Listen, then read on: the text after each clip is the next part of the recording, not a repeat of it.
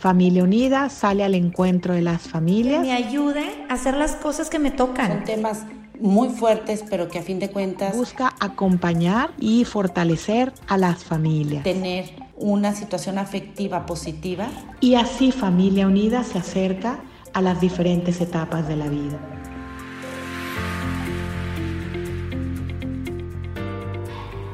Hola, ¿qué tal? Es un gusto para mí colaborar con Acompañándote en tu vida de Familia Unida. Mi nombre es Samia Karime, soy coach de vida y consultora empresarial.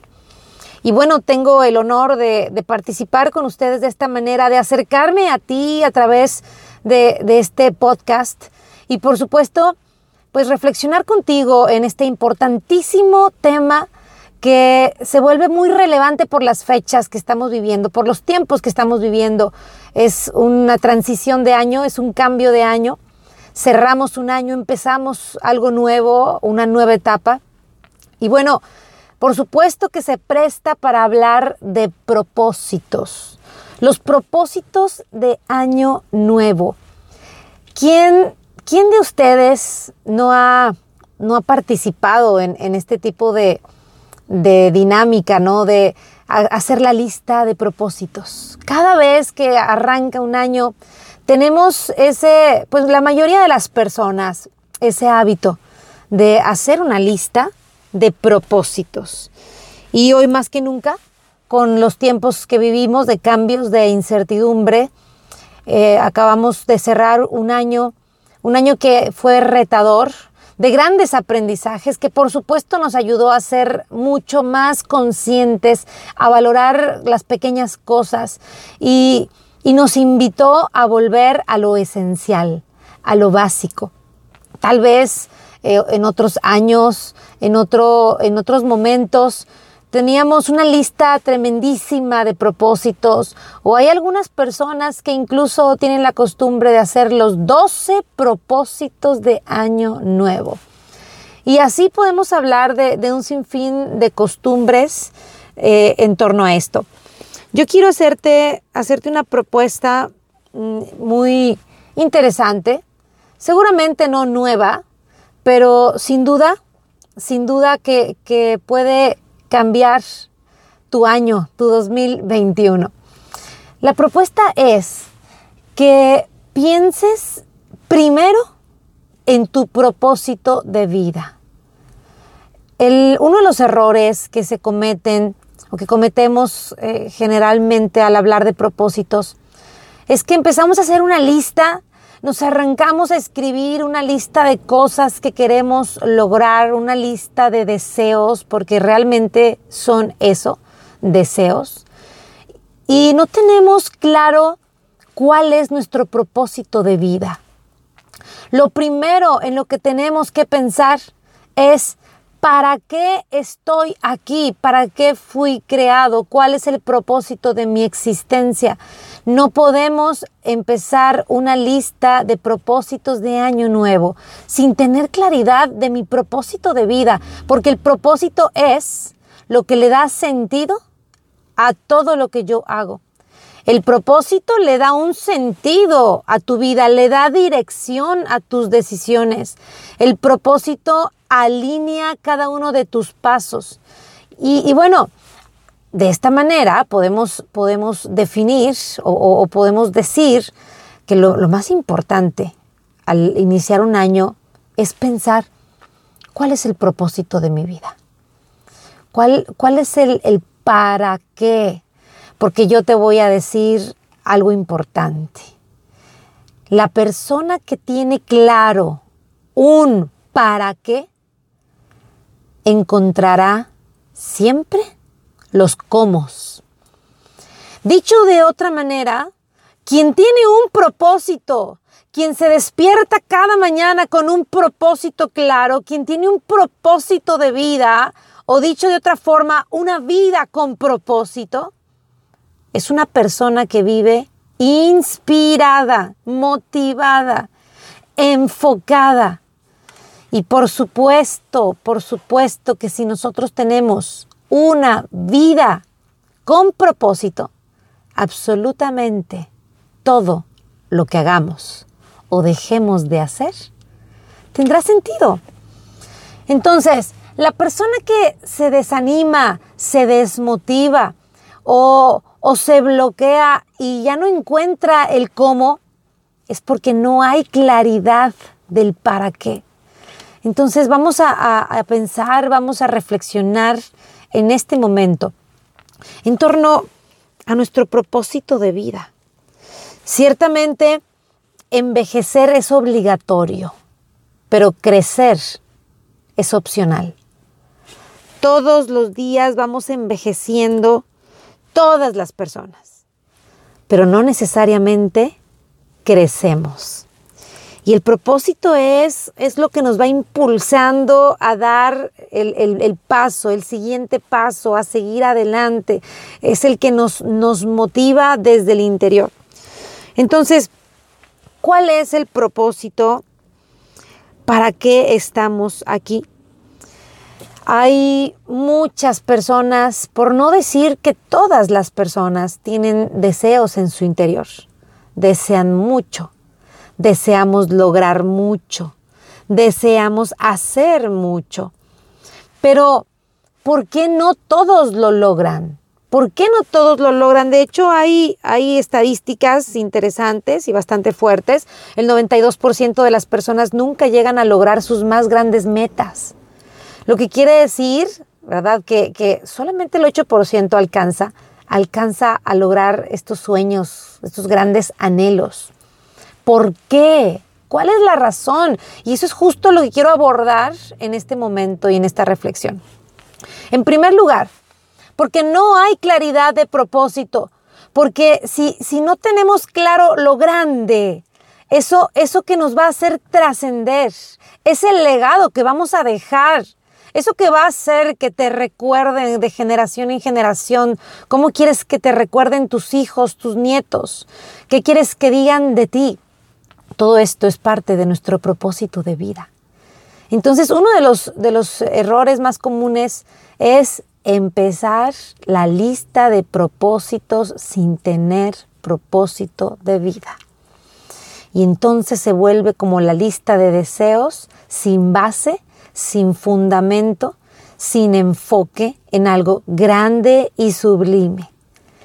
Entonces, hablando del primer error, bueno, lo contrarrestamos poniéndonos a pensar y a trabajar en ese desarrollo de nuestro propósito de vida. Y, bueno, porque nosotros sabemos que no hay ningún viento favorable para el que no sabe a qué puerto se dirige. No puede haber un viento que te favorezca si no sabes hacia dónde vas. Regularmente las personas dicen es que el destino me trajo acá es que no me gusta mi vida, pero, pero es que así se presentaron las cosas. Las cosas no se presentan, las oportunidades tú las creas, tú las generas, pero si tienes un propósito claro. Entonces, comienza, comienza ya a pensar y a redactar el propósito de tu vida. De manera que si tú lo tienes claro, todo lo demás, todo lo demás tiene que ir orientado hacia allá.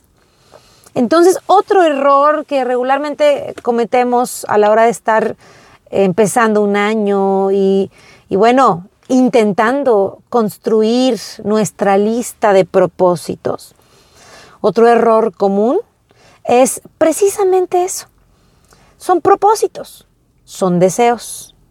Además de que no están orientados y enfocados a un propósito grande, además no están bien redactados. Están redactados como deseos, como intenciones, como algo que queremos.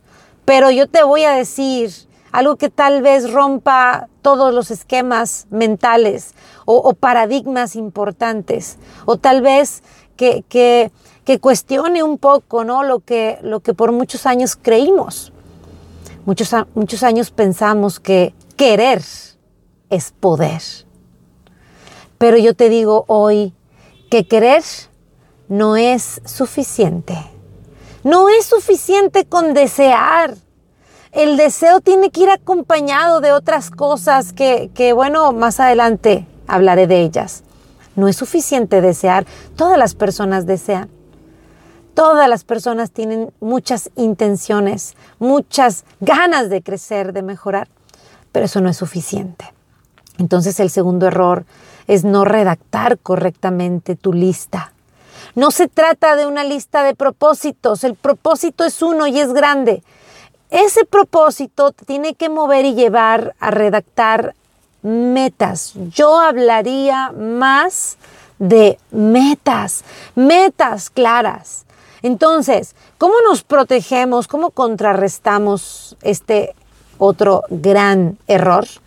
Precisamente redactando adecuadamente. Necesitamos, necesitamos escribir metas de manera que no es un listado de propósitos, sino de metas claras, medibles, medibles. Esa palabra es clave. Tiene que ser algo medible. La mayoría de la gente hace una lista de propósitos que no tiene ni idea cómo se mide.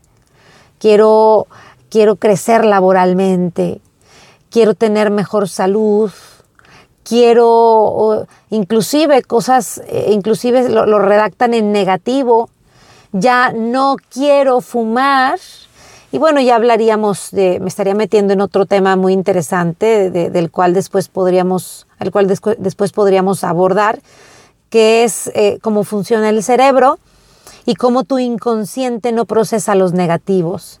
Y a veces es absurdo, pero a veces planeamos eh, en función de lo que no queremos que pase en nuestra vida. Es absurdo. Es absurdo planear, es absurdo eh, redactar nuestras metas en negativo.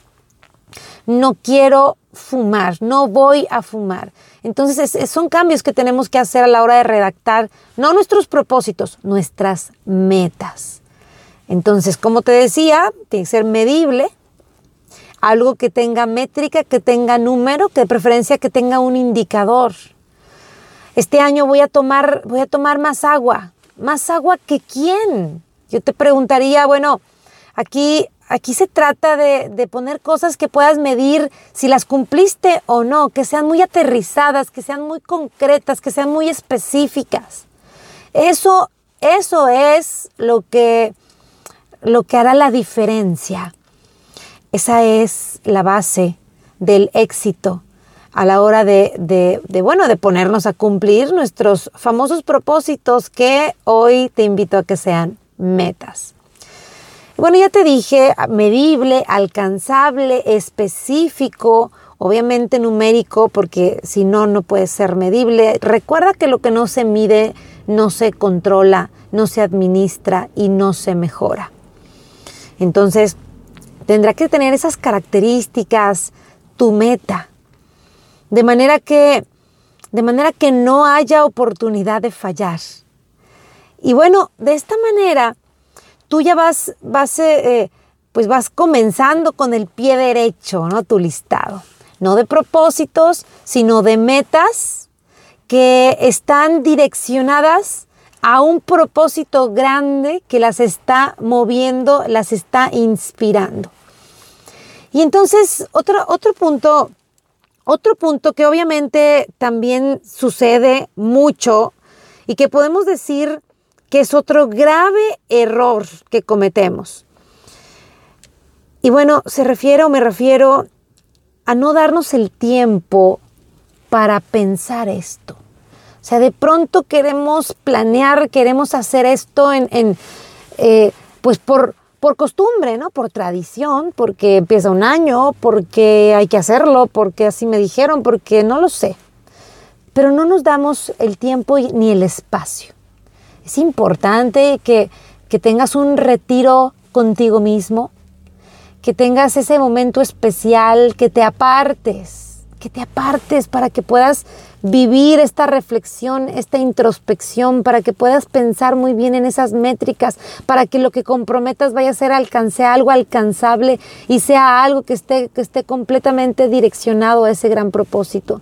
Tómate el tiempo. Los cambios que decidas hacer en tu vida tienen que ser bien pensados, bien planeados y muy importante, y esto te lo digo como punto número cuatro, ya para ir cerrando esta reflexión, tienen que ser cosas que no dependan de otros.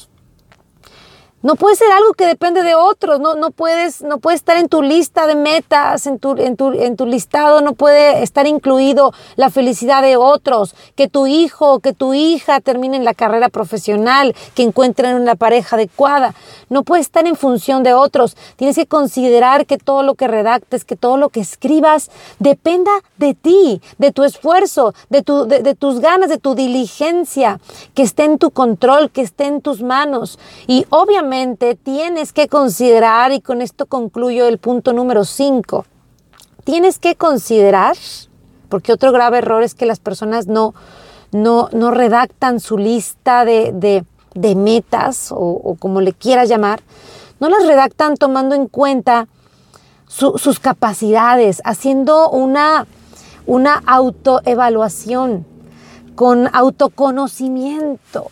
Entonces necesitas darte el espacio también para repasar tus fortalezas, tus limitantes, para repasar eh, también lo externo, es decir, las amenazas, las oportunidades, por ejemplo, la pandemia, las enfermedades, representan una amenaza que no depende de ti, pero que sí, sí puede llegar, obviamente, llegar a, limitar, a frenar, a bloquear alguna de tus metas. Hay que considerarlo.